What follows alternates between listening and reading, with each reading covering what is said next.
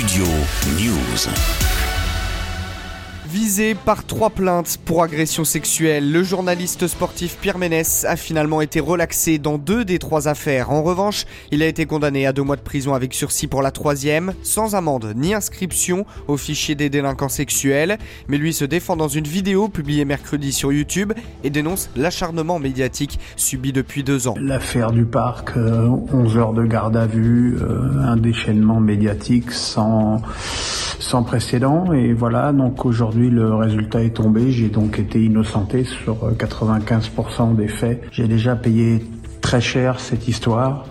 D'abord en perdant euh, tous mes contrats, puis en tombant euh, gravement malade. La manière dont euh, tout ça est présenté par la presse n'est pas très correct. Dans le détail, Pierre Ménès était poursuivi pour agression sexuelle sur deux vendeuses du magasin Nike des Champs-Élysées à Paris en juin 2018. Le journaliste a finalement été condamné à deux mois de prison avec sursis, la peine minimale pour une des deux plaintes. D'après le tribunal correctionnel, une vidéo a validé les propos de la plaignante. En revanche, il a été relaxé pour l'autre vendeuse, tandis que la sentence est la même pour une autre affaire d'attouchement au Parc des Princes en 2021, la même année, justement après la sortie du documentaire Je ne suis pas une salope, je suis une journaliste de Marie Portolano, où elle accuse l'ancien chroniqueur de Canal Plus d'attouchement sexuel. Pierre Ménès a été attaqué de toutes parts sur les réseaux sociaux et évincé de tous les plateaux télé. Victime ensuite de graves problèmes de santé, il souhaite aujourd'hui retrouver le calme.